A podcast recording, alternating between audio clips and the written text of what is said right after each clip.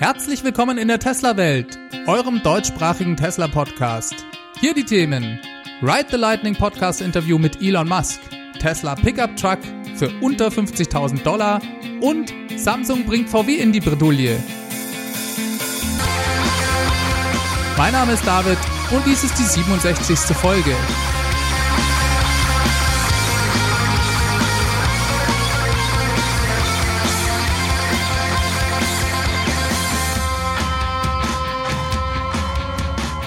Ja, hallo zusammen und ein herzliches Willkommen an euch alle da draußen. Sehr schön, dass ihr wieder mit dabei seid für eine halbe Stunde News aus der Tesla-Welt. Themen gibt es wie immer reichlich, ganz viele davon sogar direkt von Elon Musk, denn der hat diese Woche ein ganz besonderes Interview in einem amerikanischen Tesla-Podcast gegeben, und zwar beim Ride the Lightning Podcast von Ryan McCaffrey.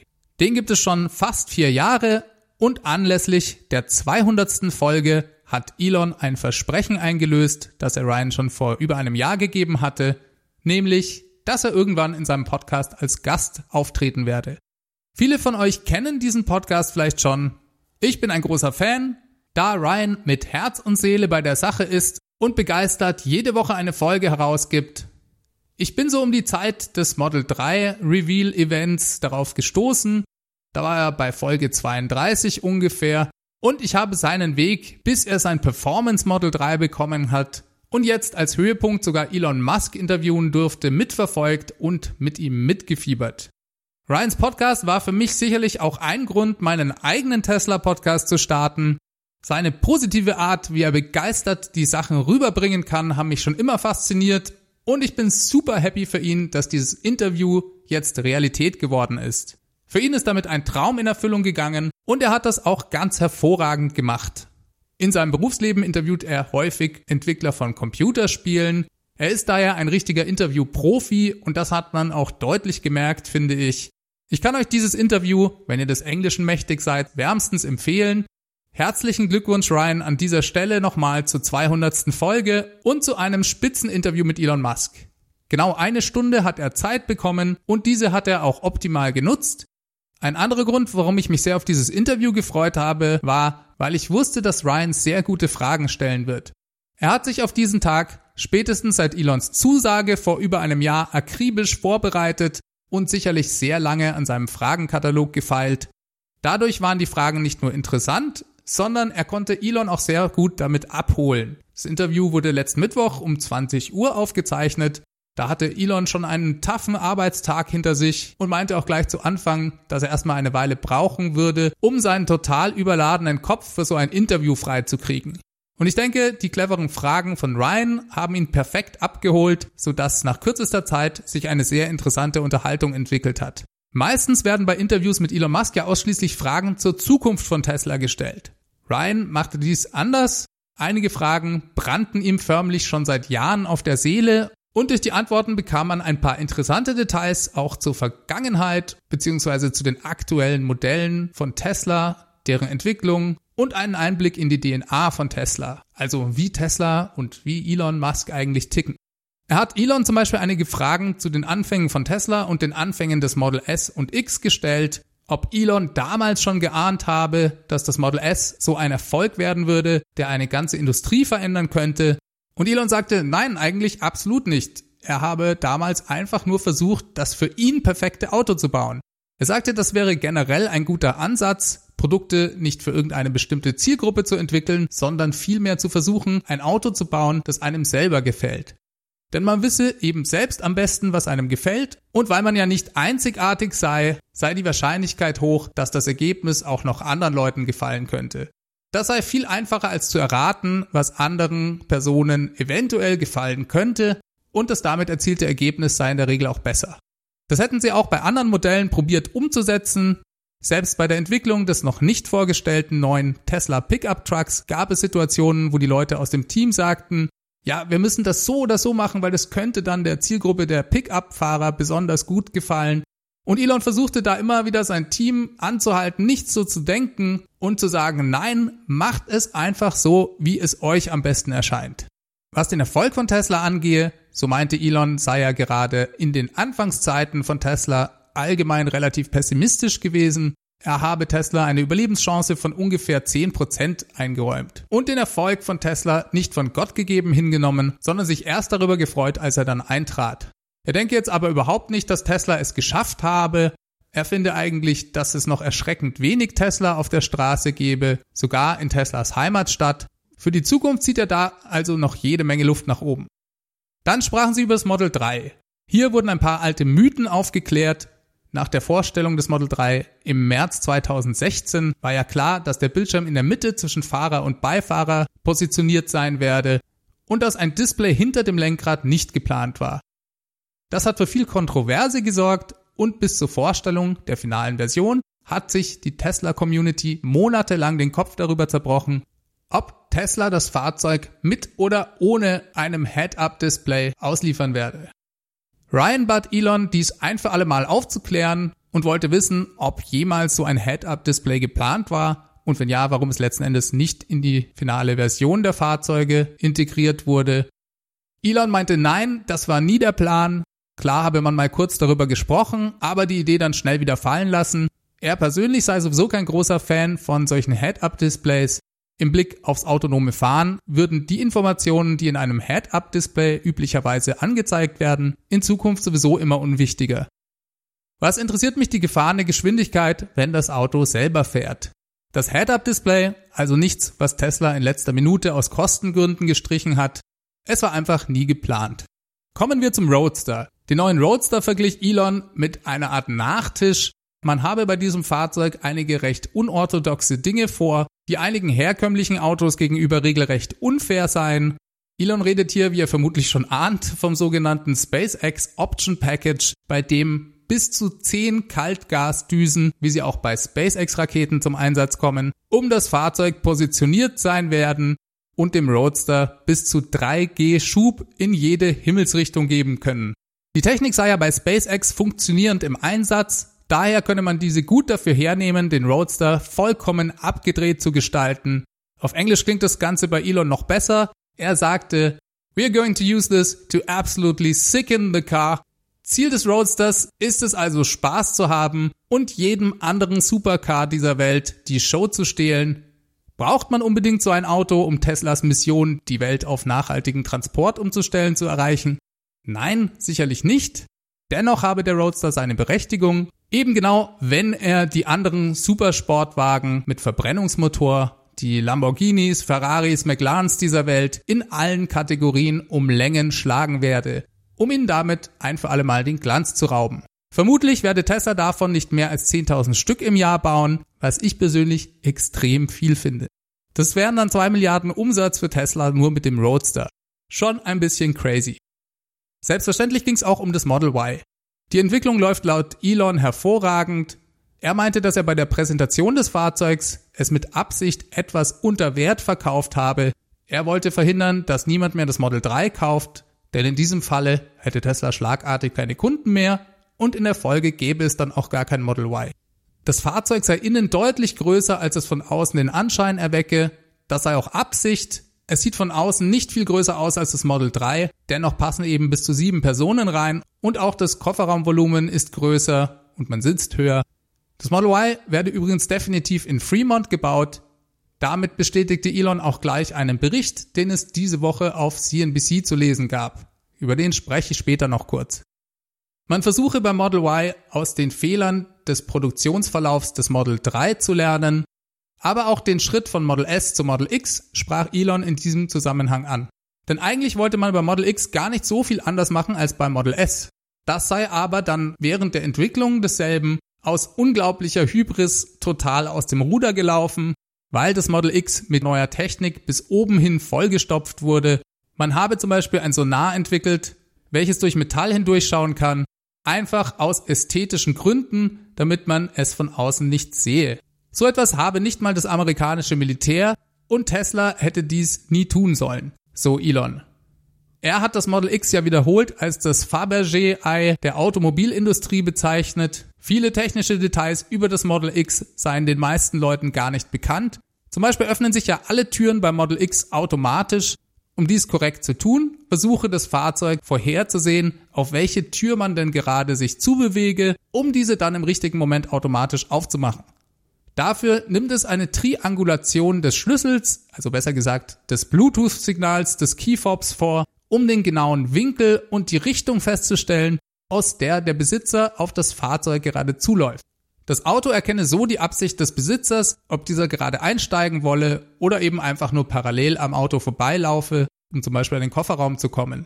Und auch bei den sicherlich umstrittenen Flügeltüren, den Falcon Wing Doors, hat Tesla sich total verausgabt zum Beispiel ändern diese je nach Parksituation die Art und Weise, wie sie sich öffnen, und zwar aus ästhetischen Gründen. Wenn genug Platz ist, dann tun sie dies ästhetisch am schönsten. Wenn aber kein Platz ist, weil man sehr nah an einem anderen Fahrzeug parkt, dann klappen sie möglichst effizient nach oben weg. Das sind lauter so kleine technische Raffinessen, an denen sich Tesla damals fast zu Tode entwickelt hat, was die Produktion und Entwicklung dieses Fahrzeugs dann zur absoluten Hölle gemacht hat. Das wollte Tesla beim Model Y um jeden Preis vermeiden, weil es für die Firma ein viel zu hohes Risiko bedeutet. Das Model Y bleibt also sehr nah am Model 3. Es werden nur Änderungen vorgenommen, um die Eigenschaften eines SUVs zu erreichen. Was den Herstellungsprozess angehe, konnte man sogar einige Dinge vereinfachen. Beim hinteren Unterboden zum Beispiel wechsle man von 70 gestanzten Metall- und Aluminiumteilen hin zu einem Aluminiumguss, der zunächst dann aus vier später sogar nur noch aus einem Teil bestehen wird. Dieser ist sogar leichter und man spart sich die Investition in die entsprechenden Roboter, um die 70 Teile zusammenzubauen. Da versucht Tesla also Dinge zu vereinfachen und aus seinen Fehlern zu lernen. Auch eine super Frage gab es zu einem anderen Thema. Und zwar wird von vielen Fans ja gerätselt, ob und wann Tesla einen App Store für die Fahrzeuge einführen wird, für den dann auch Dritthersteller Software entwickeln könnten. Das wäre sicher eine feine Sache und es war von Tesla auch bereits mal vorgesehen. Denn es gab in einer der ersten Softwareversionen für das Model S einen nicht benutzten Reiter, der tatsächlich Apps hieß. Dieser verschwand aber dann sang- und klanglos aus der Software und seitdem wurde eigentlich auch darüber nicht mehr gesprochen. Elon sagte, dass dies eines Tages durchaus denkbar sei, bisher mache es aber aufgrund der geringen Menge der Fahrzeuge noch keinen Sinn, weil damit niemand Geld verdienen könne. Der Aufwand für App-Entwickler, Apps für Tesla zu schreiben oder zu portieren, wäre erst dann gerechtfertigt, wenn einige Millionen Fahrzeuge auf der Straße seien. Dann erst würde dies finanziell interessant. Bis dahin werde man sich darauf beschränken, Software wie zum Beispiel Computerspiele einzubinden, die den Spaßfaktor im Fahrzeug erhöhen. Zum Thema Netflix-Einbindung sagte Elon, dass dies ohne viel Probleme über den Browser möglich sei. Tesla verwendet ja Chromium in den Fahrzeugen und eigentlich muss Tesla das Ganze nur freigeben. Das sei im Moment aber eine Frage der Bandbreite. Denn Tesla kann es sich selbstverständlich nicht leisten, dass Kunden extrem viel Traffic durch Videostreaming im Fahrzeug verursachen. Man könnte dies aber vielleicht freischalten, wenn eine WLAN-Verbindung vorliege.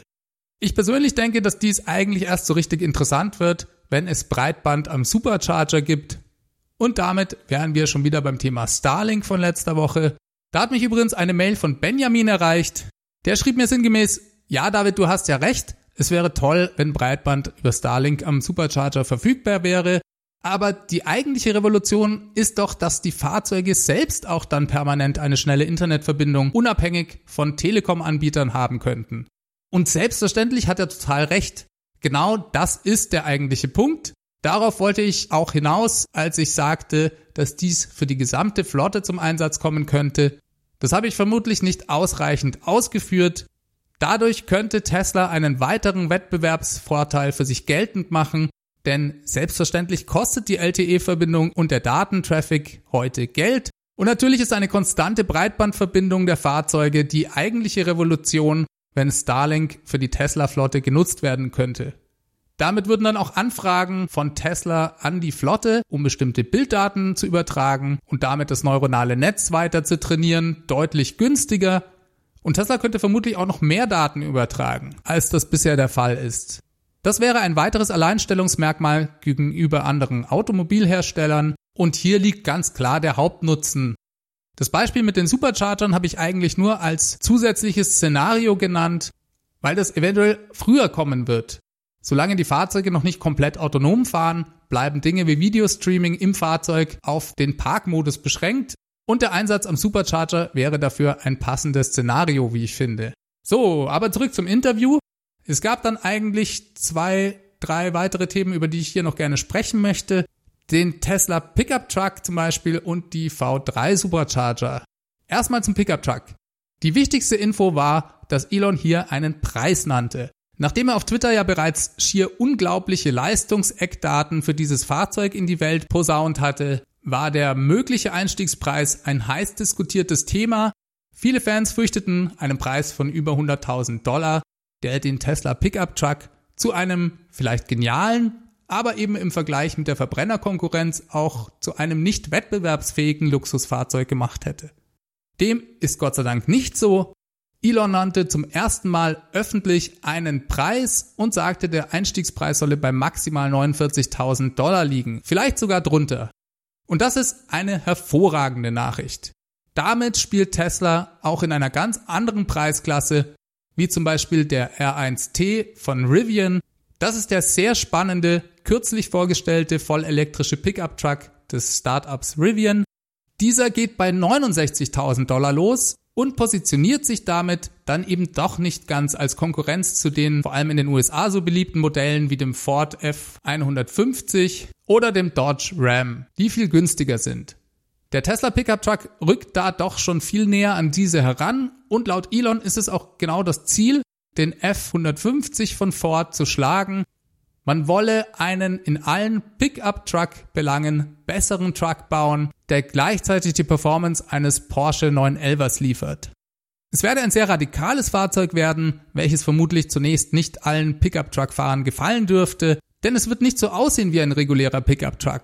Und Elon ist sicher, dass manche Leute sich sagen werden, oh, das schaut aber gar nicht aus wie ein Pickup-Truck, das kaufe ich auch nicht. Er zog hier den Vergleich zur Einführung des Automobils und sagte, naja, damals gab es dann vielleicht Leute, die auch gesagt haben, ich bevorzuge mein Pferdefuhrwerk. Das sei aber okay für ihn, denn diese Leute kaufen sich den Pickup-Truck dann eben ein bisschen später. Sehr spannend in jedem Fall.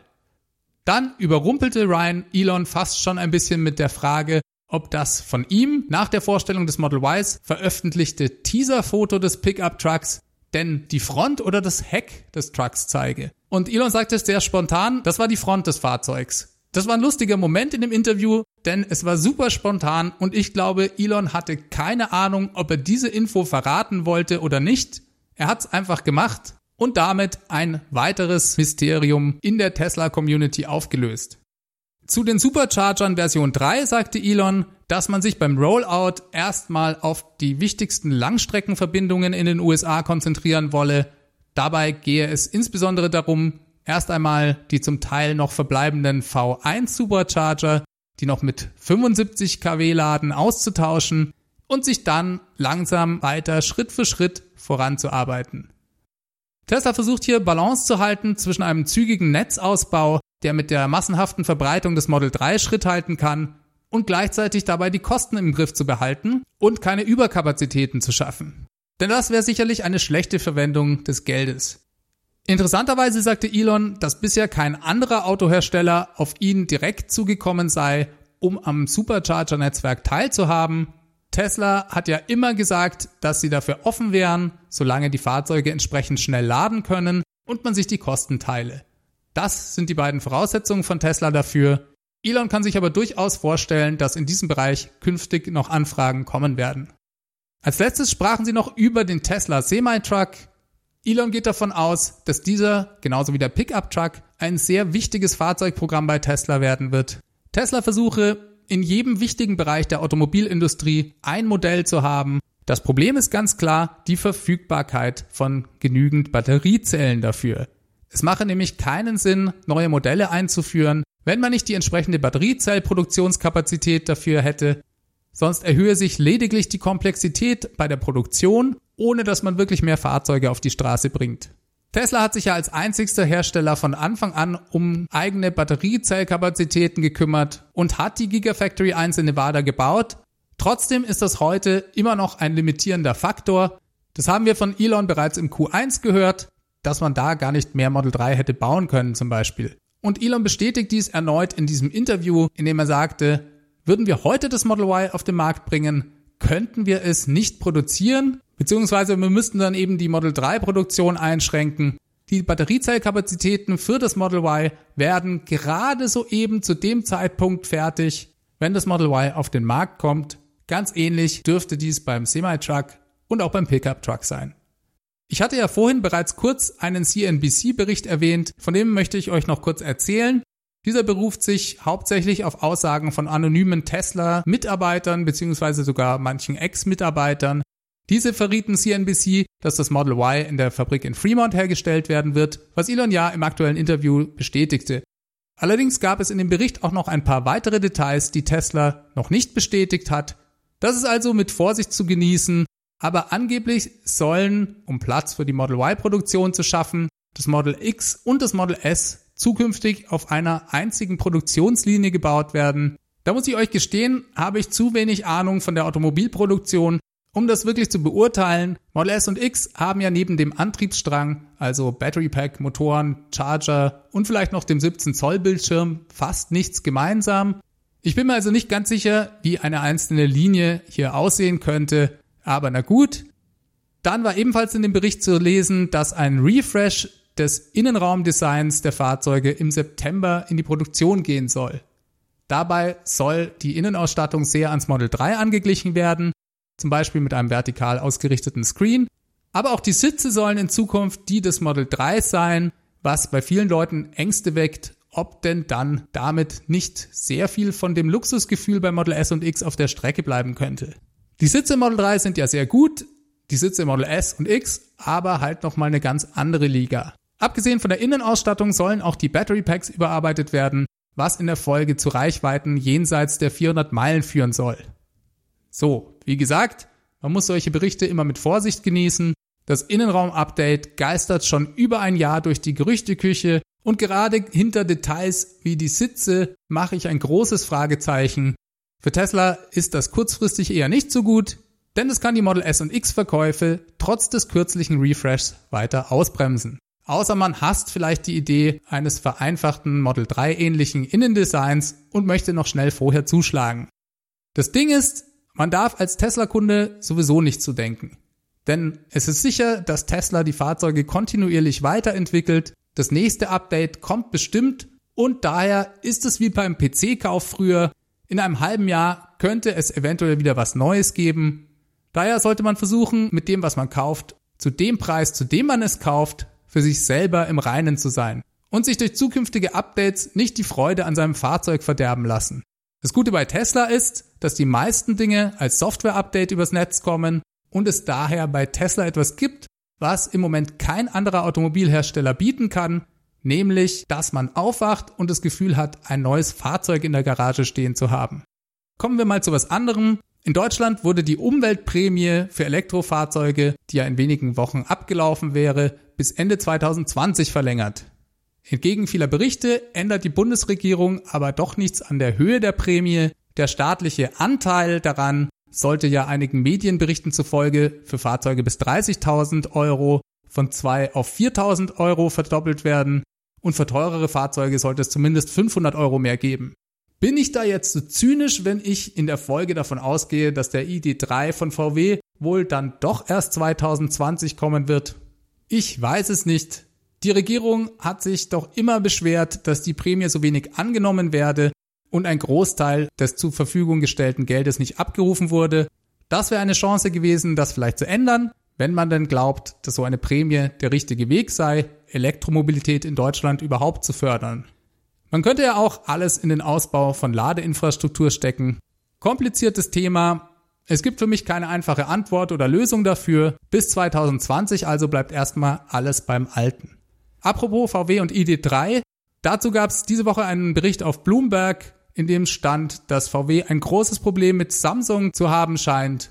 Von Samsung bezieht VW einen Teil seiner Batteriezellen VW hat mit Samsung Verträge für Zellen im Kapazitätsrahmen von 20 Gigawattstunden abgeschlossen. 20 Gigawattstunden ist eine ganze Menge. Das entspricht bei einem 50 Kilowattstunden Battery Pack 400.000 Autos und Samsung hat VW mitgeteilt, dass man trotz der vertraglichen Vereinbarung maximal nur 5 Gigawattstunden liefern könne. Ein ziemlicher Schlamassel für VW, ein gutes Beispiel, warum man die Batteriezellproduktion vielleicht doch lieber nicht Zulieferern überlassen sollte. Jetzt muss man dazu sagen, dass VW für insgesamt 48 Milliarden Dollar Verträge auch mit anderen Zulieferern für die nächsten Jahre für ein geschätztes Batteriezellvolumen von 300 Gigawattstunden abgeschlossen hat. Es ist nicht bekannt, ob und inwieweit das Problem mit Samsung zum Beispiel die Einführung des ID3s einschränkt. Richtig bitter ist es in jedem Fall für VW, denn sie werden definitiv weniger Fahrzeuge bauen können als geplant. VWs Plan ist es ja bis 2025 über all seine Marken hinweg rund drei Millionen Elektroautos zu bauen. Wir schauen 2025 mal nach, was davon wahr geworden ist. So, ich habe noch eine Meldung von Tesla für euch. Denn Tesla hat diese Woche den Preis für das in China produzierte Model 3 veröffentlicht und auch den Konfigurator dort freigegeben. Dort will Tesla zunächst ausschließlich die Standard Plus Version fertigen. Diese ist ab jetzt bestellbar für umgerechnet 47.500 Dollar. Lieferzeiten gibt Tesla mit 6 bis 10 Monaten an. Damit ist das Fahrzeug rund 7000 Dollar günstiger als das in den USA gefertigte Pendant, das dann importiert werden muss und auf das sie ja sehr hohe Importzölle zahlen. Trotzdem ist das Modell dann immer noch rund 7600 Dollar teurer im Vergleich zu dem, was Amerikaner in den USA dafür bezahlen müssen. Ob das gut oder schlecht ist, darüber wird im Moment viel diskutiert. In China ist die Lage, gerade was die Subventionen angeht, sehr undurchsichtig, so dass es relativ kompliziert ist, sich da eine Meinung zu bilden. Ich bin mir auch noch nicht ganz sicher, was ich davon halten soll. Subjektiv betrachtet hat die Eröffnung des Online-Konfigurators auf jeden Fall sehr viel Interesse auf sich gezogen. Die Tesla-Webseite ist unter der Last zeitweise fast zusammengebrochen. Wir werden sehen, wie sich das weiterentwickelt. Ah, und eins habe ich auch noch fast vergessen. Rund 18 Monate nachdem das Model 3 in den USA auf den Markt kam, hat Tesla ja vor ein paar Wochen den Online-Konfigurator für Großbritannien freigeschaltet und damit die lang erwartete Version mit einem Lenkrad auf der rechten Seite auf den Markt gebracht. Diese Woche kamen die übrigen Länder hinzu, in denen auf der linken Fahrbahnseite gefahren wird. Das Model 3 ist damit ab sofort in Australien, Hongkong, Japan, Neuseeland, Irland und in Macau bestellbar, wenn auch erstmal nicht in allen Varianten. Im Moment bietet Tesla hier lediglich die Standard Range Plus Variante und das Performance Modell an und diese auch nur mit einer schwarzen Innenausstattung. Laut Tesla tut man dies, um die Produktkomplexität zu vereinfachen. In Australien kostet das Model 3 rund 10.000 Dollar mehr als in den USA. Durch den Import sind Waren dort generell oft teurer und das Model 3 liegt fast auf demselben Preisniveau wie zum Beispiel der 3er BMW und dürfte in diesem Markt daher sehr kompetitiv sein. Tesla versucht auch hier selbstverständlich die Performance-Version zu pushen. Erstens ist es im Moment die einzige Möglichkeit, ein Long Range Model 3 zu kaufen. Und zweitens ist der Preisabstand zur Standardversion auch kleiner als in den USA oder auch in Deutschland. Ich freue mich für alle Tesla-Fans in den betroffenen Ländern und für Tesla erweitert dies selbstverständlich die Absatzmöglichkeiten weltweit. Mit dieser Meldung will ich diese Woche abschließen. Es ist schon wieder echt viel geworden. Diese Folge wurde euch mit freundlicher Unterstützung des Tesla Owners Clubs Helvetia präsentiert. Ich weise wie immer darauf hin, dass ihr Möglichkeiten habt, diesen Podcast, wenn er euch gefällt, zu unterstützen. Dazu könnt ihr auf www.teslawelt.de gehen und euch hier die unterschiedlichen Möglichkeiten meiner Crowdfunding-Plattform ansehen. Vielen Dank an alle, die das bereits tun. Für wen das nichts ist, der kann mir auch sehr gerne eine positive Bewertung auf iTunes oder in der Podcast-App schreiben. Auch das unterstützt mich sehr, weil es mich erstens freut und mir weiter Energie gibt, aber es pusht auch den Podcast auf iTunes. Deswegen ganz wichtig, schreib mir einfach ein paar Zeilen. Ich freue mich sehr darüber. Selbstverständlich freue ich mich auch über nette E-Mails, die ich regelmäßig erhalte. Schreibt an feedback at teslawelt.de oder ihr nehmt mir einen Audiokommentar mit eurem Handy auf und schickt diesen per E-Mail. Alternativ gibt's noch die Tesla Welt Hotline das ist die 0211 9763 2363. Und ich bin auch auf Twitter erreichbar, at TeslaWelt. Ich wünsche euch eine ganz gute Woche. Wir hören uns nächsten Mittwoch. Bis dahin macht's gut. Ciao, ciao.